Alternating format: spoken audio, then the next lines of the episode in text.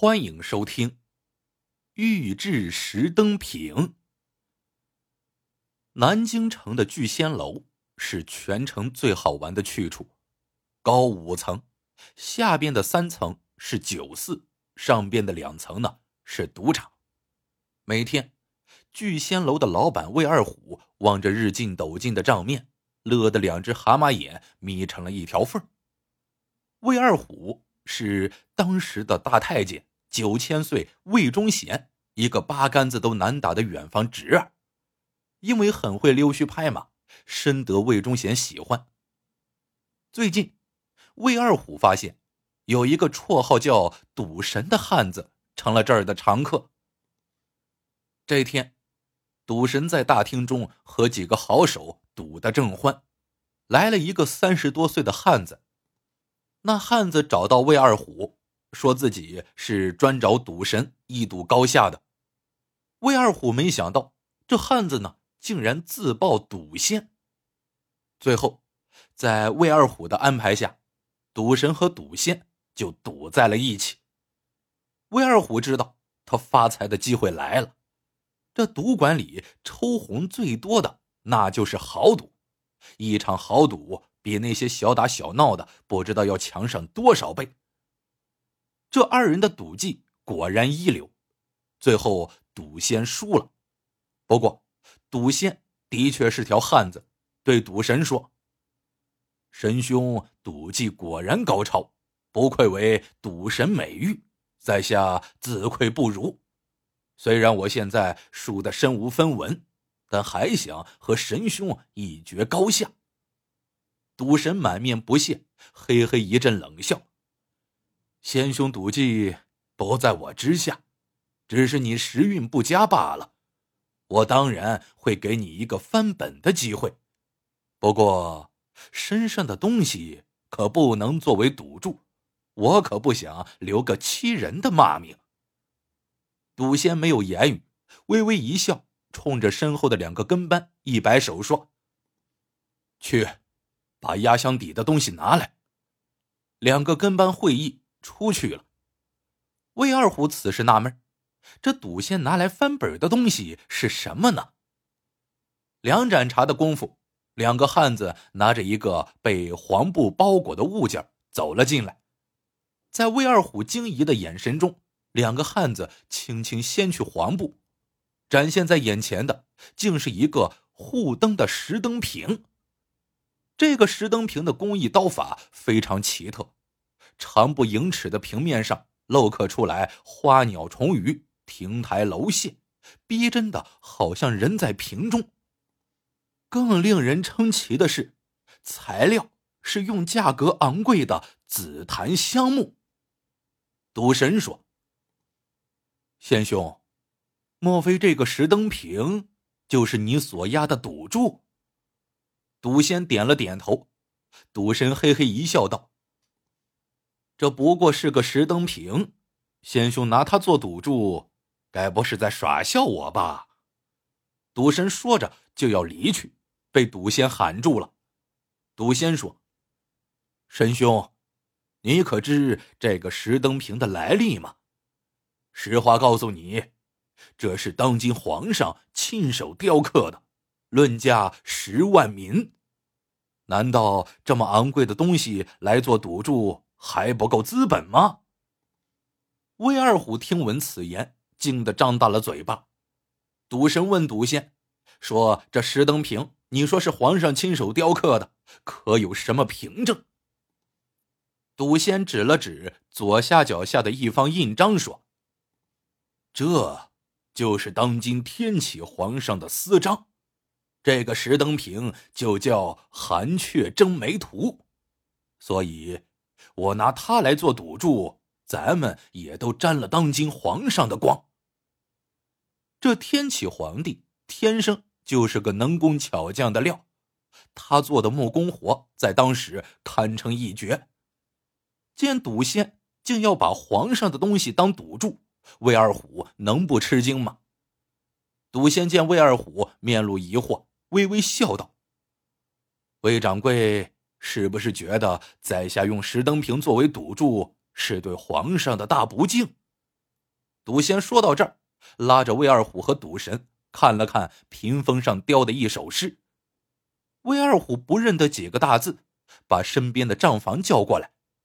账房过来一看，只见上面写的是：“欲制石灯瓶，司农不换贫，沉香可寒雀，论价十万民。”好家伙呀！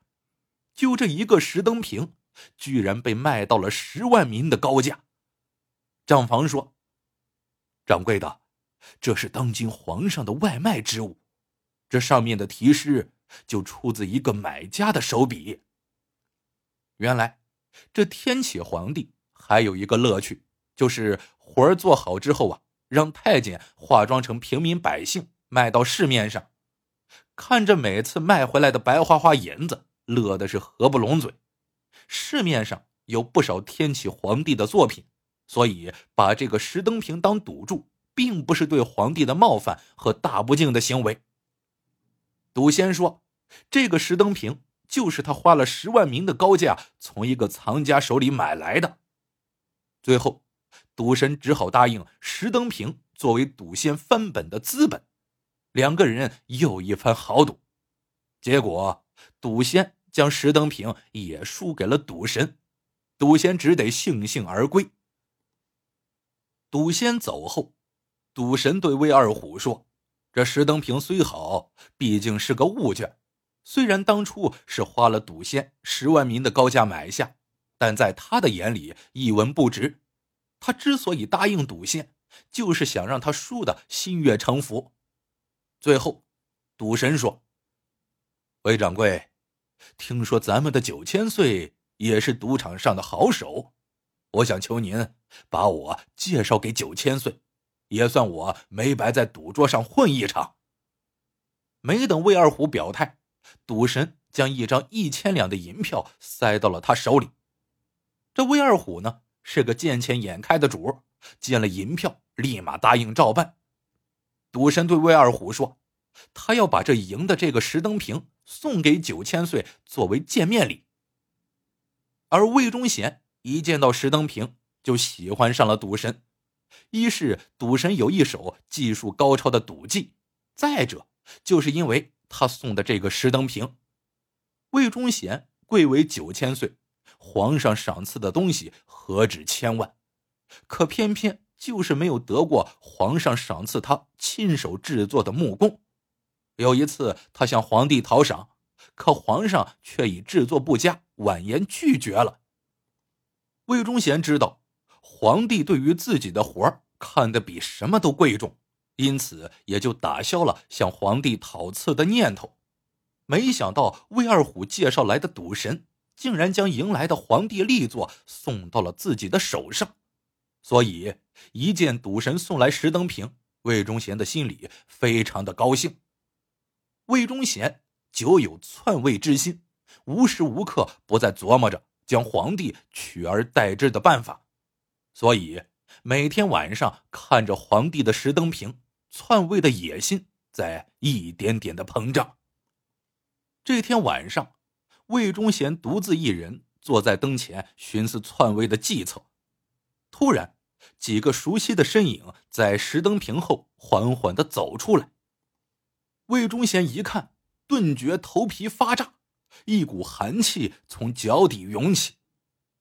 原来，这几个人竟是被他害死的支持东林党的朝中重臣。这些人浑身上下血肉模糊，大呼“女鬼子，还我命来！”女鬼子就是魏字。魏忠贤吓得魂不附体，大呼救命，可无论他怎么喊，也发不出半点声音。最后，这几个人一个个的张牙舞爪，吐着鲜红的舌头向他扑过来。有鬼呀！魏忠贤大叫一声，睁眼一看，刚才呀做了个噩梦。几个贴身侍卫破门而入，魏忠贤的心。这才稍稍安稳下来。打那以后，魏忠贤几乎每天晚上都会噩梦连连。这天，魏忠贤又梦见了索命的鬼魂，惊醒后跟随侍卫进来的还有红人赌神。赌神说：“千岁，小人有一法可破您身边的鬼魅。”魏忠贤一听，就好像是落水的人抓住了救命的稻草，立即让赌神破解。赌神摆上香案，披头散发，踏金刚，步北斗，嘴里念念有词，最后求了道符，缝在了魏忠贤贴身内衣香囊里。这赌神呢，还真有两下子。做完法，写完符之后，魏忠贤再也看不到什么鬼魅了，所以。对赌神是更加的器重了，寸步不离左右。这一天，魏忠贤正在府中休息，有人急报说皇上驾崩了。魏忠贤听了，面上落泪，心里却乐开了花。原来，天启皇帝游湖，和两个小太监划着小船，不幸坠入湖中，虽然没被淹死，却染上了风寒。全身臃肿，日子不多就死了。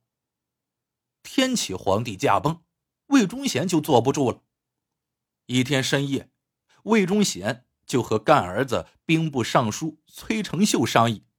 崔成秀审时度势，认为时机不成熟，弄不好会有灭族之灾，劝他呀，先在皇族禁之中拥立一个傀儡皇帝。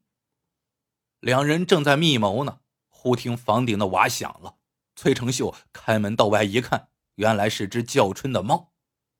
不久，魏忠贤拥戴了天启皇帝的异母兄弟崇祯皇帝继位。这天，魏忠贤在府里和赌神谈论赌技，赌神说：“千岁的赌技真是一日千里呀。”魏忠贤得意洋洋的说。我自幼嗜好此道，因为赌，我才因祸得福，有如此地位；同样是因为赌，我才对你如此赏识。赌神说：“宰相家奴三品官，千岁，小人自投靠您，才有今日之荣啊！”魏忠贤拍了拍赌神的肩膀，道。好好跟着我混，总有一天我会让你当上真正的三品官，回去后光宗耀祖的。赌神咧嘴一笑，总管进屋禀报，外面来了不少的锦衣卫。魏忠贤正要发作，却见不少的锦衣卫早就冲进府内。魏忠贤管理着东厂，管着锦衣卫呢，正要训斥。忽见赌神站到他面前，从袖中掏出一卷黄绫，一改往日的卑躬屈膝，厉声喝道：“魏忠贤接旨。”魏忠贤傻了眼，这赌神的袖子里怎么有了圣旨呢？正在疑惑，就听赌神展开圣旨读道：“逆恶魏忠贤，盗取国柄，陷害忠良。”罪当死，现姑且念其旧情，从轻降发凤阳，看守皇陵，永不进京。钦此。魏忠贤的冷汗唰的就下来了。这个赌神怎么摇身变成了钦差大臣了呢？赌神似乎看出了他的疑惑，说道：“千岁，你还不知我的真实身份吧？”事到如今，我就不便隐瞒了。我是当今皇上安插在你身边的眼线。魏忠贤倒吸一口冷气，原来这赌神竟是崇祯跟前的人。千岁，你还记得当初我送你的那个石灯瓶吗？赌神笑着问。魏忠贤心想：这石灯瓶难道还有什么名堂吗？未等魏忠贤问起，赌神说：“当今圣上年纪小，却深谋远虑。他知道你嗜赌，于是就让我和赌仙故意较量，引起魏二虎的注意。赌仙故意将石灯瓶输给了我，然后我通过魏二虎将他送给你。这石灯瓶早被涂抹了迷药，每到晚上就会使人心神不宁，产生幻觉，说出心里话。你看到的鬼魅，其实都是你心虚所致而产生的幻觉。魏忠贤问：“可是你给我做了符法之后，鬼魅就没有了，这又是怎么回事？”赌神说：“他将香囊里缝进了朱砂，朱砂呢有安神之功效，再加上他悄悄擦拭掉了表层的迷药，所以自然就看不到幻象的出现了。取得了魏忠贤的完全信任之后，他及时将魏忠贤的一举一动反馈给崇祯。